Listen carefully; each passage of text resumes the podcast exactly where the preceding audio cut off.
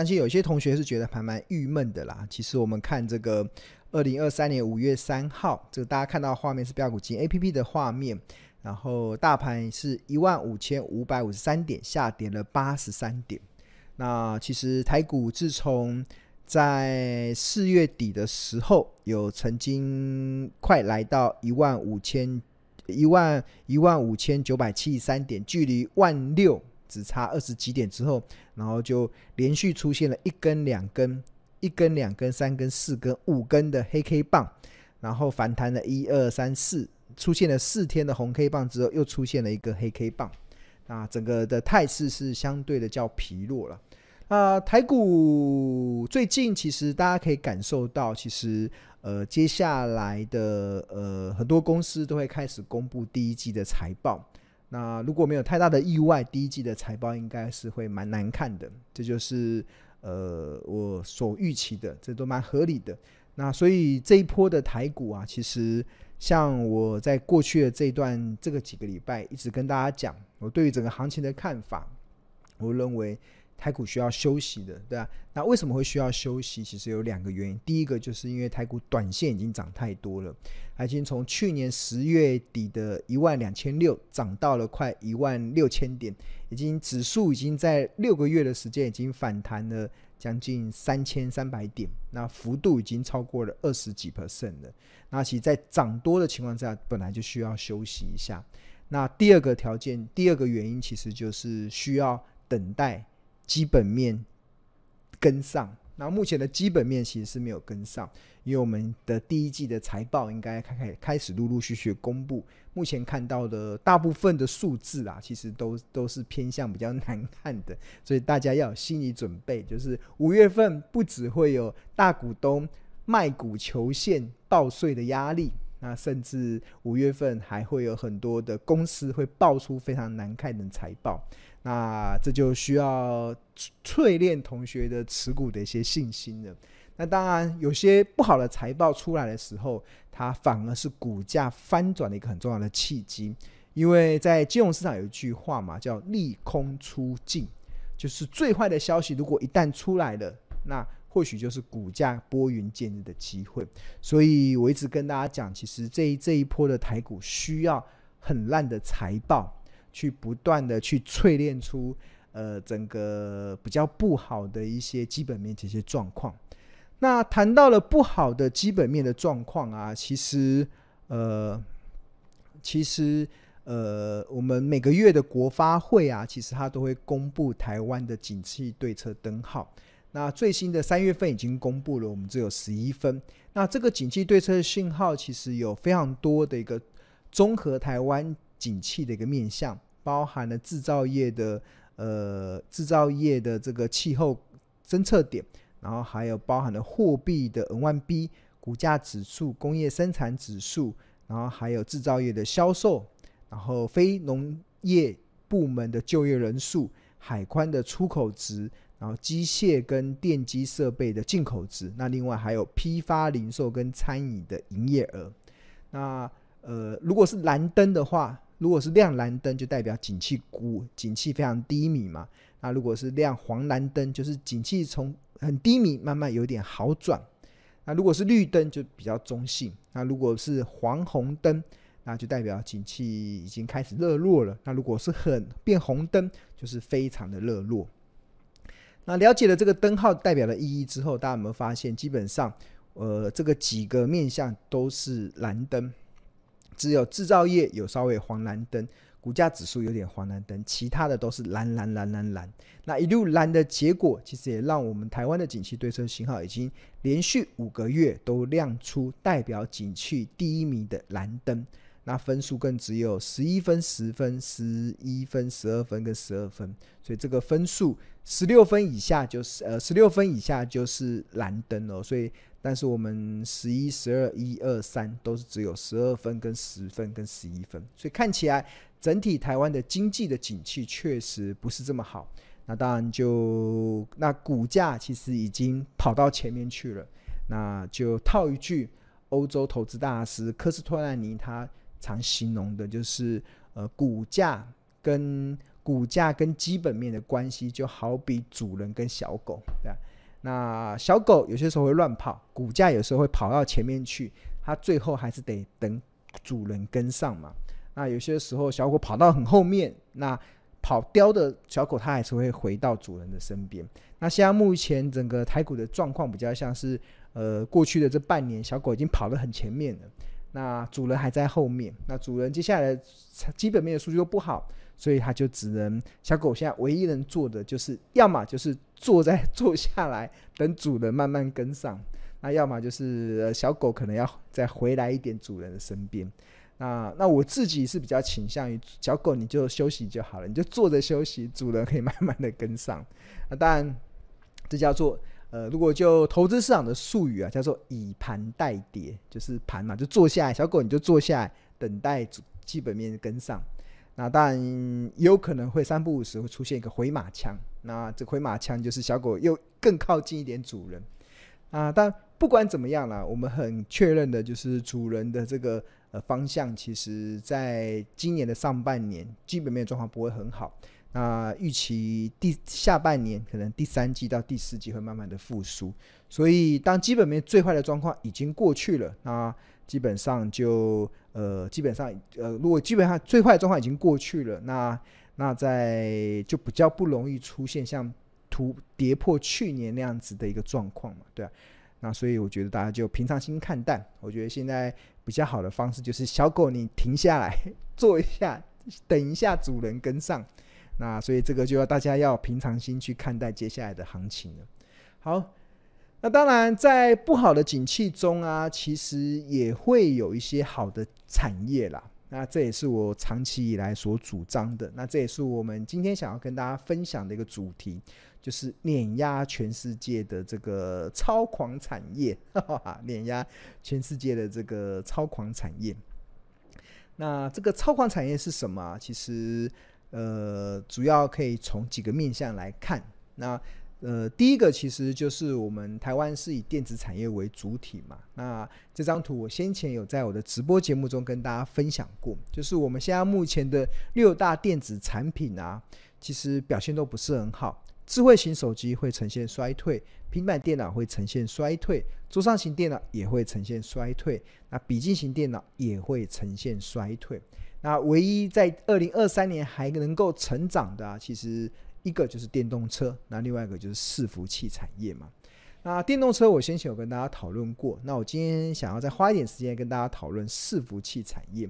那为什么想要讨论伺服器产业呢？是因为我们台湾在伺服器产业的全球的市占率是非常非常的高哦。对啊，这个叫我几乎是用碾压来形容。台湾在伺服器产业的市占率，那那呃，所以当我们囊括了大多数的伺服器产业的市占率之后，那这个产业的 持续的成长，其实就可以带动我们的相关的厂商的业绩有一些补血的一些效应啊，就是呃，其他的在失血嘛，手机在失血，PC 在失血，哇，那。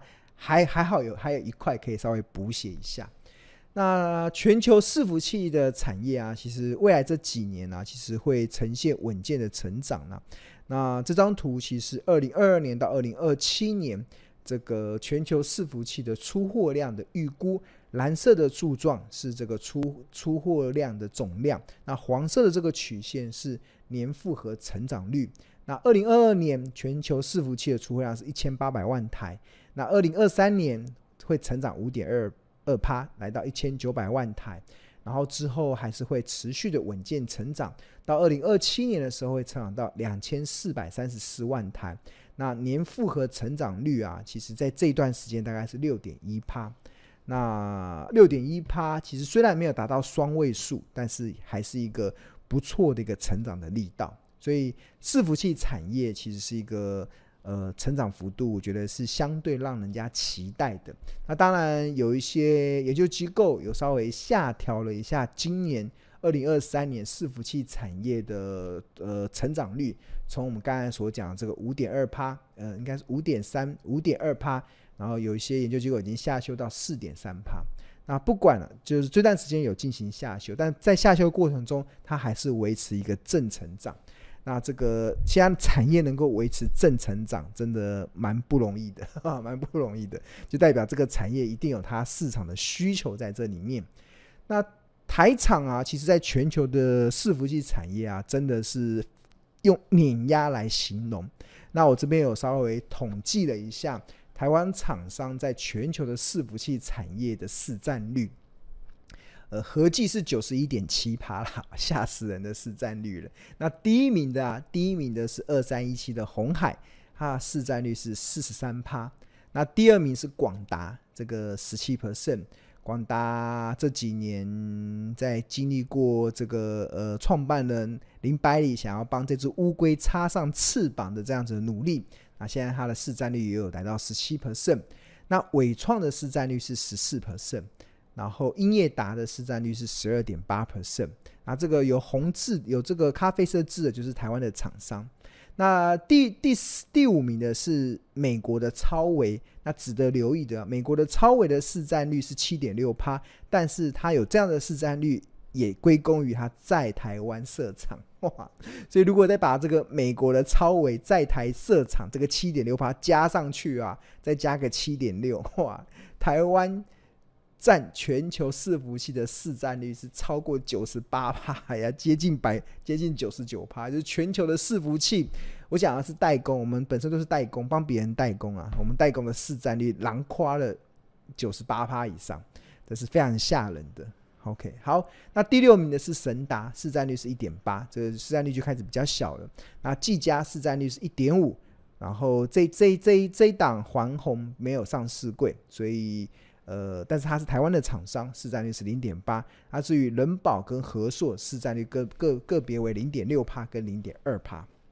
那所以这个就是台湾厂商在伺服器产业真的是非常惊人。好，那看完了这个伺服器产业是未来这几年还会持续的成长。那看完了台湾在伺服器的代工产业有很强大的呃呃核心竞争力。碾压了全球的呃市场，完全垄断了全球的市场之后，那接下来我们就可以去关注嘛。那这些厂商中啊，有没有哪些厂商比较可以值得去留意的？那要怎么去判断呢？我觉得我们这个标股金 APP 里面啊，提供了一个非常好的一个工具。那举例来说明，大家目前看到的是标股金 APP 的这个画面。那除了这个大盘之外啊，我们还有个自选，还有龙选嘛。这个龙选就是我有八大高胜率的选股策略会加入到这个 APP 里面，会帮大家筛选目前符合这些条件的公司的股票有哪一些。那同学就可以透过这些的股票去进一步的去锁定你想要呃留意的一些标的。那除了龙选之外，那当然还有自选。那自选里面就可以设定很多的群组嘛。那比如说这边我设立一个叫伺服器的这个群组，那就把刚才我讲的那个台湾在伺服器产业有帮人家代工的厂商，把它输入进来。那输入进来之后啊，那我们标股金 APP 里面就提供了一个非常可以让大家一目了然，就可以判断这家公司它目前的一些呃技术分析是偏多还是偏空，财报分析是属于合理还是属于昂贵还是属于。还是属于便宜的状况，那怎么看呢？举例来说，当我们看到这个这旁边啊，这股票旁边这边有个很一个叫很像米老鼠的一个样貌嘛。那米老鼠上面有两个耳朵，那这个连二十家就代表这家公司已经连续超过二十年都能够配发股利。那这个赚代表它近八季 EPS 是正数的。那另外，大家有没有看到还有一个是微笑，有的是微笑。那有的是像这个红海是微笑，广达是微笑，伟创是微笑，英业达是微笑，神达就有点哭哭了。那技嘉是微笑，仁宝是微笑，和硕是微笑。那微笑代表什么意思呢？这个微笑其实是用的是一个技术指标，一个中期的技术指标。这个中期技术比指标是什么？我以这个红海为例，红海。我们用的是这个 K 线图，里面有日、周跟月嘛，然后那个会呈现微笑，就是看周，周啊，周里面的除了成交量 K D 之外，还有一个 N A C D，这 N A C D，那这个大家有没有看到这个 N A C D 中有一些柱状的，有一些绿色的柱状，有一个红色的柱状。当这个 N A C D 周啊呈现红色的柱状啊，就代表它目前的股价走势中期的趋势是偏多偏多。如果它是呈现绿色的，就代表它中期的趋势是偏空。那如果它现在是红色的，它就会微笑，它就会微笑。那如果它现在是绿色的，就会哭哭，对啊，就会有点哭哭的样貌。所以我们看到红海是微笑嘛，那你看广达也是一样，进入到 K 线。然后周线，你看它这边也是一路都是红红红红的，它这边有点绿色，所以这个的策略很简单，就有有一句的顺口溜叫“红买绿卖”嘛，就有一些呃技术分析的操作者，他们会习惯用红买绿卖来当做这个这个指标的一个转折的讯号，对吧？那广达现在是红色的嘛，然后伟创伟创也一样看。哇，伟创很早以前就开始绿，但发现这个指标还蛮有参考价值的。你看这边曾经有稍微绿了一下，但之后就一路红，然后都红红红红红到让伟创可以从三十块涨到五十块，一路都红红红红红到红就一路红，就代表它的技术分析是偏多嘛，偏多偏多。那多到什么时候可以获利了结？我觉得同学可以参考我们的河流图，提供了一个非常好的解决方案。那如果从净值比的角度来讲，你看伟创，它先前在这个便宜价，然后进入到合理价，现在已经进入到紫色的昂贵价。那它如果来到五十二块，哇，这个就是已经来到就财报分析，以它现在目前的财报所呈现出来的一个相对昂贵的价格，所以这个。一路红红红红红，可以红到什么时候？可以红到股价已经可能来到昂贵价了，对啊。所以这个 A P P 真的提供一个非常有用的一个工具。好，那除了伟创，这还英业达嘛？英业达点进去之后，英业达 K 线也是一样。你看它这边是绿绿的，然后从这边开始变红，一路转红，一路转红。那时候转红的时候，股价还在二十四块，现在你来到三十二了。那它的河流图目前也都还好，都在合理价。本益比跟净值比都在合理价的范围，不过已经快接近紫色的昂贵价了，要稍微留意。那这里面唯一哭哭的就是神达嘛，神达为什么会有点哭的感觉呢？就点进去看之后，K 线图，哇，原来就很明显，它这个地方就呈现了绿色，呈现绿色。所以它如果它呈现绿色的时候，你可以在这边适时的有一些警觉，那你就可以稍微规避这边的一些风险。不过神达如果从河流图来看的话，它从净值比的角度来看，它现在已经进入到便宜价了，进入到便宜价了。所以这个中长期的投资人或许有些不同的思考。好，那除了神达之外，技嘉、技嘉 K 线也一样，哇，也如红红红，已红了一阵子，已经红了一阵子。那它的河流图现在进在合理价的范围。OK，好，那人保人保 K 线图。也是这边也是红红红红红，这些也是红，所以它的技术分析是比较偏多的。然后和硕，和硕也是也是一路红红红红，所以也酝酿了这一波的一个上涨。那涨到什么时候？就看到它的河流图的部分，河流图的部分现在也处于一个比较合理价的部分。那河流图除了一个一个点进去之外啊，那我们标股金 APP 有个直觉式的设计，就是这边有没有看到？这边这边有个笑脸，你点进去的时候就是可以看到这个米老鼠的样貌嘛。那你再按一下，会变成本。本的话是本一比，如果它从近六十天的滚动式本一比来讲，红海在合理嘛，然后伟创在昂贵，然后英业达在合理，神达。呃，本本一比比较波动比较大，我我个人比较喜欢再点一次变净，用净值比的角度来看，那你就可以看到哇，唯一便宜价在神达嘛，其他都已经回到合理价了，那这个就提供给同学的参考了。好，那如果同学对于这个订购标股金 APP 有兴趣的话，我们有两个方案，一个是月费方案，一个月是一二八零元。然后，那庆隆更推荐的是年费方案，那相当于你买十个月送两个月。另外，我们还可以加赠二十五堂财报魔法班的课。那这是由助教所上的课。那这二十五堂里面非常的扎实，有包含的基本篇，有包含的魔法篇。那基本基本篇会教你怎么去认识 EPS，认识本益比，认识现金殖利率，认识股东权益报酬率，认识毛利率，认识存货周转率。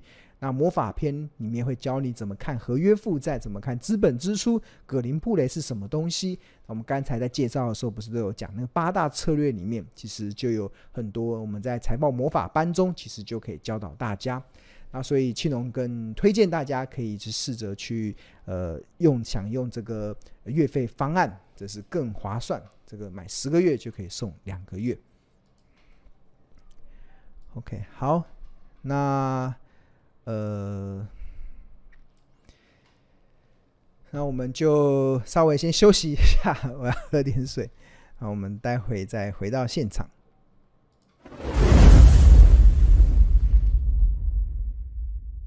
对我们的这个标五基有兴趣的话，我们呃，我们现在有两个呃方案，一个是月费方案，就一个月付一二八零元，然后。呃，另外一个是年费的方案，一年付一万两千八，相当于买十个月送两个月。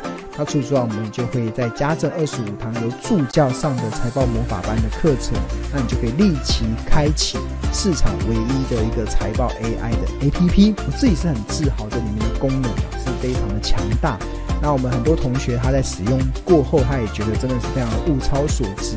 那这个是其中一位同学，应该差这一两天的一个回馈。他觉得他非常感谢标普基因。他虽然这一阵子很忙，他可能工作上非常的忙碌，但是他学会了运用这个 APP 之后啊，他真的能够面对股市危机的时候，内心却很踏实，而且他很放心的这个补仓可能就是持续的在买进。他觉得这款 APP 真的很好用，而且运用起来真的是很超值。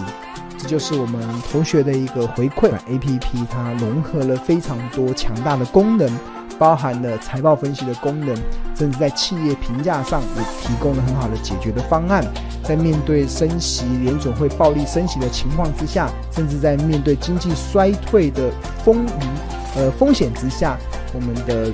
A P P 都能够适时的去在企业价值上去做一些调整，提供投资人我们的订户非常有用的一些参考的依据。那除此之外，在筹码分析上也是非常的强大，对啊，这跟市面上其他相同的 A P P 比起来，其实我们完全拿最强的来跟我们比，我们都丝毫不逊色。结合了财报分析，甚至结合了筹码分析，真的是一个非常强大，而且还是不断在进步优化。精进的一款 APP，对现在股市危机的时候，内心却很踏实。我觉得内心的踏实，这是现阶段大家还蛮需要的一件事情啊。只有你心里踏实的时候，你才在市场的波动中，你才不会迷失了方向。然后最后，因为当你自己失去了方向，你就会开始慌张，你就会乱。当你乱的时候，你的节奏就会错。当你节奏错的时候，你就会做出很多愚蠢的。交易的行为，台前要先把你的心理好，那自然而然就可以帮助你在投资的市场中会比较顺利一点，甚至少走一点冤枉路。